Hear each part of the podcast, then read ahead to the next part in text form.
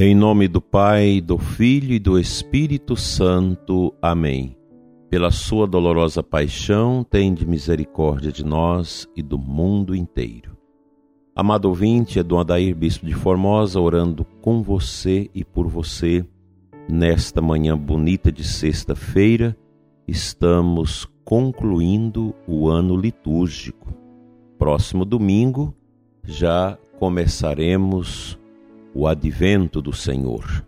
Como é importante para nós vivenciar a liturgia. Na sua paróquia, na sua comunidade, você é chamado a viver a liturgia intensamente, pois a vivência litúrgica ela oxigena espiritualmente a vida dos fiéis ela fortalece os vínculos da comunidade, das pastorais, dos grupos, todas as atividades da igreja, da sua paróquia, da sua comunidade, precisam estar alicerçadas na liturgia da igreja, pois a liturgia é a fonte, é, é o, o ápice de toda a nossa vida cristã incluindo aí de maneira muito profunda a Eucaristia.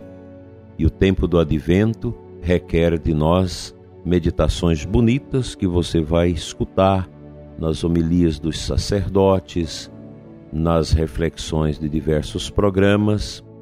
É um tempo realmente que o nosso coração precisa vivê-lo, em preparação ao Santo Natal. Nesta sexta-feira, te convido a realizar algum sacrifício para criar dentro de você essa disciplina de resistência a esse lado sombrio, custoso que nós temos dentro de nós, que é a concupiscência, que nos inclina a viver aquilo que não agrada a Deus a praticar o que não está em conformidade com a palavra de Deus, com os ensinamentos da Santa Igreja.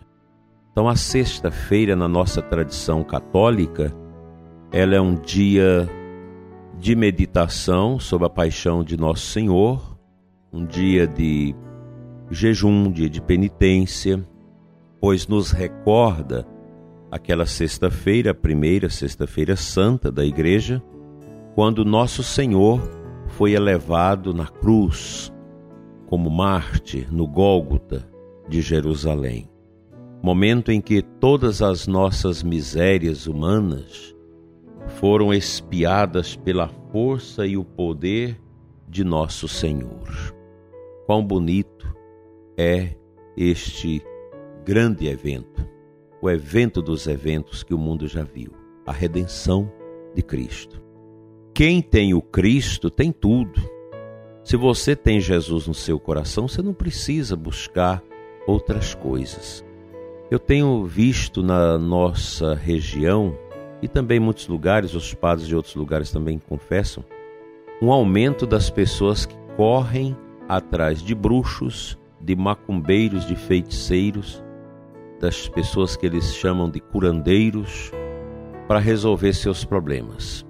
Eu tenho atendido muitas pessoas profundamente contaminadas com isso e o pior, que perderam seus bens.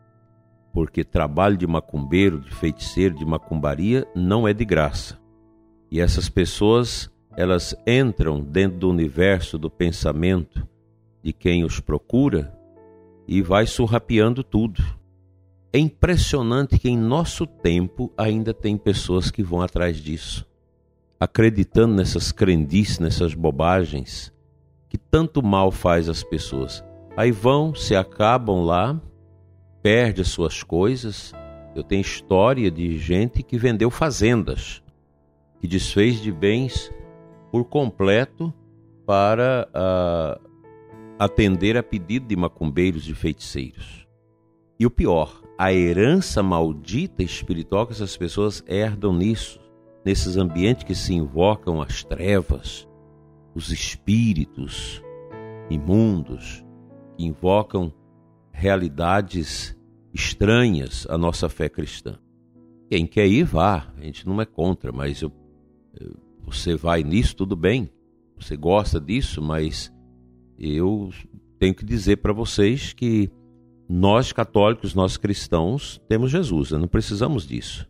Ah, porque fui lá, me contou toda a minha vida, contou minhas histórias, é, adivinhou tudo isso. Tem muita coisa estranha no meio de tudo isso. Geralmente, a pessoa obscura já conhece a vida de quem vai procurá-lo.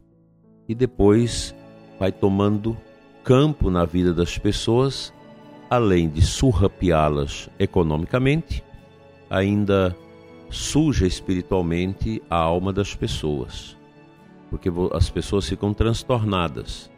Depois tem que vir para a igreja para poder ser acompanhado, e aí leva tempo para você tirar da cabeça da pessoa essas bobagens e levar a pessoa a aceitar Jesus Cristo no seu coração. Precisamos ter cuidado com isso. Os filhos precisam estar atentos com seus pais, sobretudo pais já idosos, que essas pessoas entram na vida dos idosos, de quem está passando por problemas e atrapalha a vida das pessoas. Religião que pede, práticas religiosas, essas coisas que pede dinheiro para arrumar a vida das pessoas, vocês podem fugir disso. Charlatanismo, e volta e meia está vendo aí incursões da polícia em cima desse tipo de gente que explora as pessoas, aproveita da simplicidade das pessoas e enfia a crendice no coração das pessoas, essas bobagens todas, e o fim é um sofrimento sem conta. E é interessante, não é só pessoa pobre, simples do povo cai nisso, não. Tem gente rica também que cai nisso, gente estudada que cai nessas coisas. Nós precisamos aprender o que a igreja nos ensina há dois mil anos. Todas as provações que nós tivermos neste mundo, os sofrimentos que nós tivermos que passar neste mundo, a gente precisa olhar para a cruz e buscar na redenção de Cristo uma força, uma solução para isso. Diante da morte, diante de tantos sofrimentos e provações, nós não temos uma resposta a não ser a misericórdia de Deus, o olhar triste de Cristo da cruz para a nossa tristeza. É na cruz que nós encontramos a resposta para os tormentos, as provações dramáticas que nós vivemos. Nesse tempo agora dessa pandemia, Quantas famílias que perderam tantos membros? Qual a resposta? É a cruz. Não tem outra resposta. Então, ao invés de você buscar resposta onde você não vai encontrar, em que você vai se contaminar com essas coisas e perder as suas coisas, busque a Cristo uma boa confissão, uma boa direção espiritual, uma adoração ao Santíssimo, o Rosário de Nossa Senhora, a Santa Missa. É aí que nós encontramos a força para irmos adiante. Vamos a um versículo da Bíblia.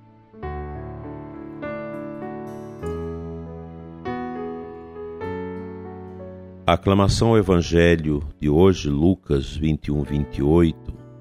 Levantai vossa cabeça e olhai, pois a vossa redenção se aproxima.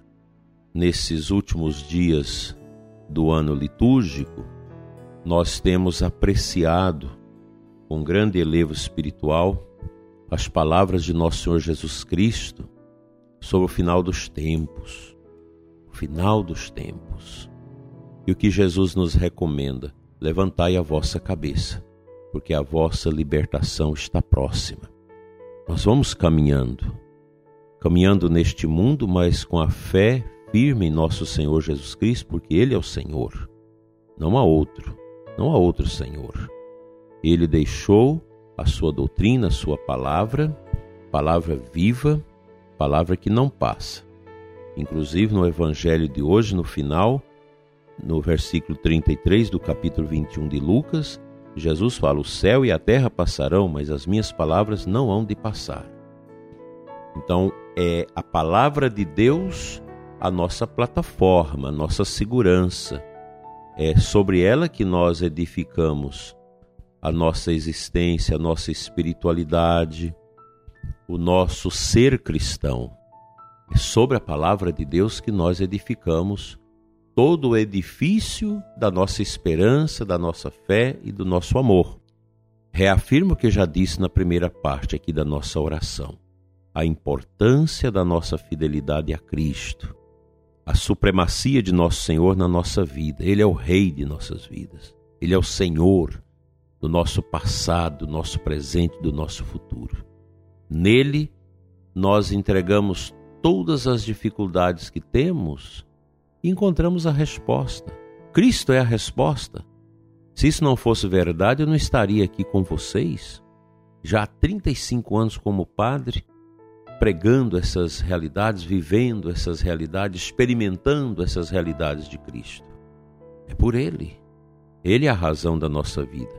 Quando a gente olha os nossos conventos, nossos mosteiros, homens e mulheres que entram para a vida contemplativa, para viver ali na sua cela, nos trabalhos gerais do mosteiro, é esta verdade de Cristo que os move.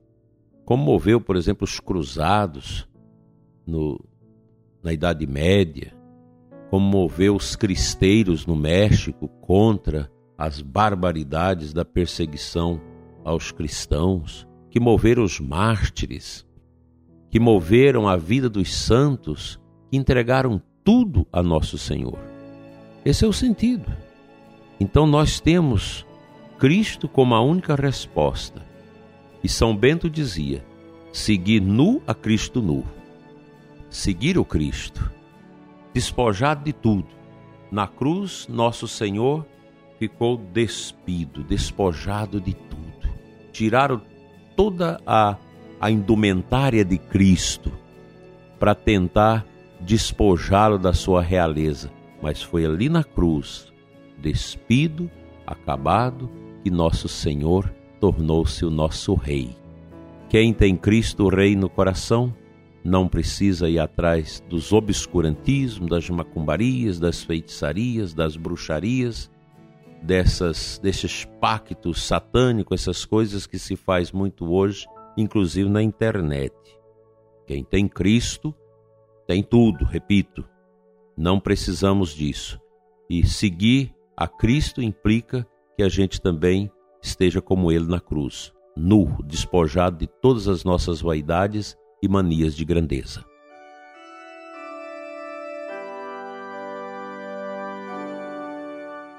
Pai de bondade, eu te apresento o ouvinte do programa Oração da Manhã nesta sexta-feira, pelos méritos da paixão dolorosa do teu filho Jesus, das suas chagas gloriosas, da sua entrega, do seu sangue derramado e pelo poder do nome de Jesus, eu oro neste momento por você que me escuta que Deus alivie o seu coração de toda tristeza, de toda angústia e sofrimento. Deus ponha agora no seu coração o dom da esperança, o dom da fé, o dom do amor. Se você está contaminado com as obras das trevas, que a força de Jesus te mova até a igreja para uma oração, para uma confissão e para a volta do seu coração à santidade. Deus te proteja, Deus te cure, Deus te liberte e te faça uma pessoa feliz em Jesus. Amém.